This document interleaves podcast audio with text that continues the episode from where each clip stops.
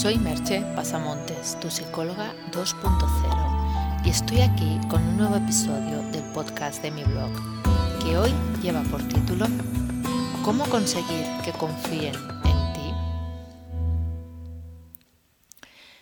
Ya sé que a veces lanzo preguntas que pueden sacudirte un poco, incluso provocar una reacción de resistencia. El tema de la resistencia lo hablaré en el próximo post pero hoy quería avanzar un poquito este tema.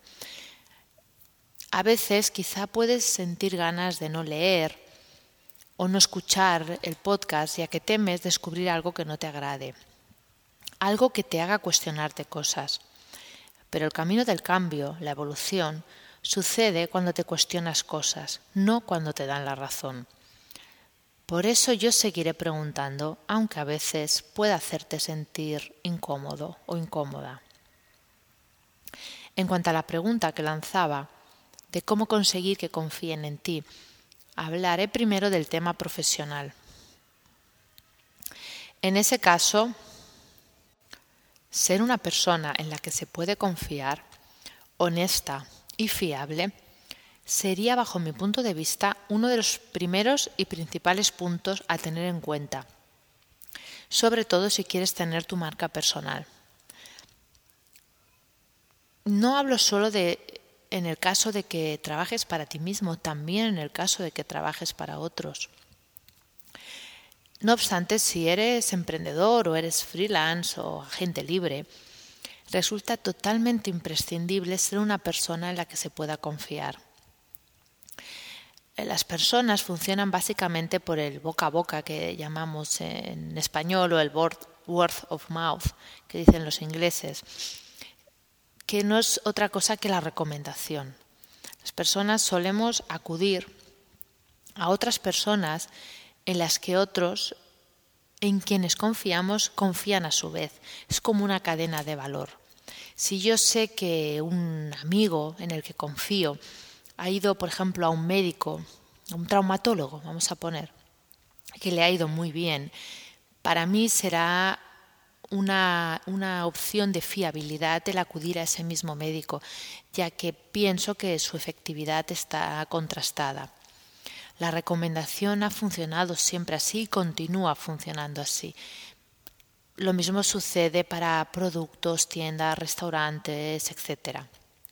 Pero Hoy estoy hablando específicamente del caso personal, de cómo hacer que los demás confíen en ti.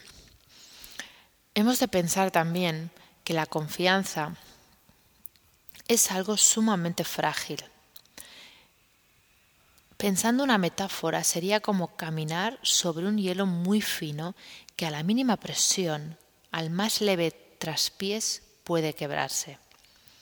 Y cuando ese hielo se rompe, el baño en agua helada está asegurado. Y una vez alguien ha sentido ese frío, ese agua fría sobre su piel, es difícil que vuelva a aventurarse en ese terreno de nuevo.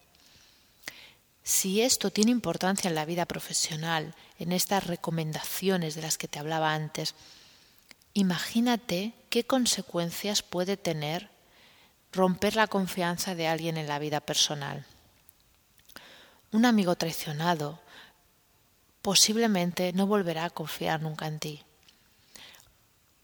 O al caso opuesto, si te has sentido traicionado por un amigo, te será muy difícil volver a confiar en esa persona. Lo mismo sucede cuando hay un engaño a nivel de pareja, dependiendo mucho también del tipo de engaño, de la profundidad, incluso del, bueno, de, de la persona.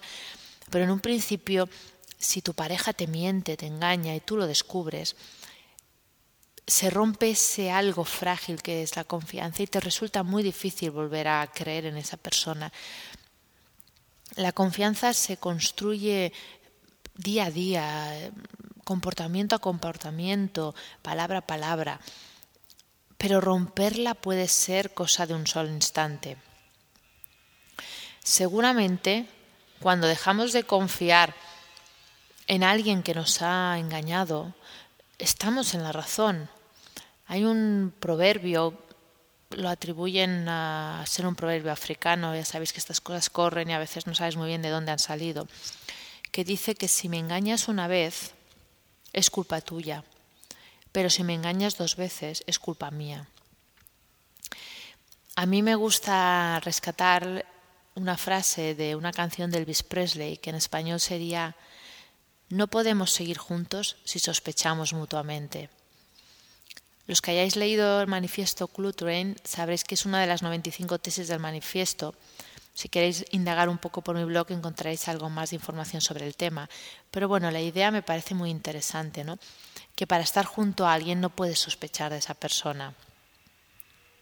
Tal vez en este momento ya te estés preguntando ¿cómo puedes hacer que confíen en ti? Pues además es la pregunta que titula el, podcast. La respuesta es fácil de decir y para según quién muy difícil de hacer.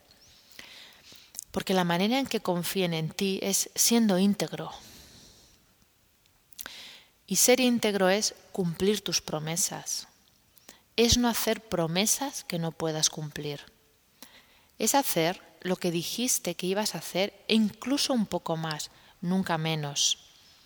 Es no mentir bajo ningún concepto. No estoy hablando de la típica mentira piadosa. Estoy hablando de lo que todos entendemos por mentira. No hace falta que, que entre mucho en ese tema porque lo entendemos perfectamente. Ser alguien íntegro y confiable es estar ahí cuando es necesario y responder. Es también reconocer tus errores y tratar de repararlos.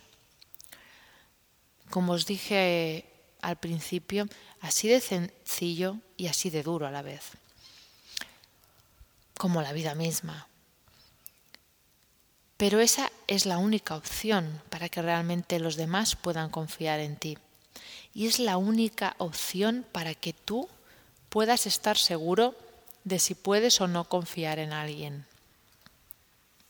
Por lo tanto, y sonando tal vez un poco dura, pero ¿la tomas o te dejan?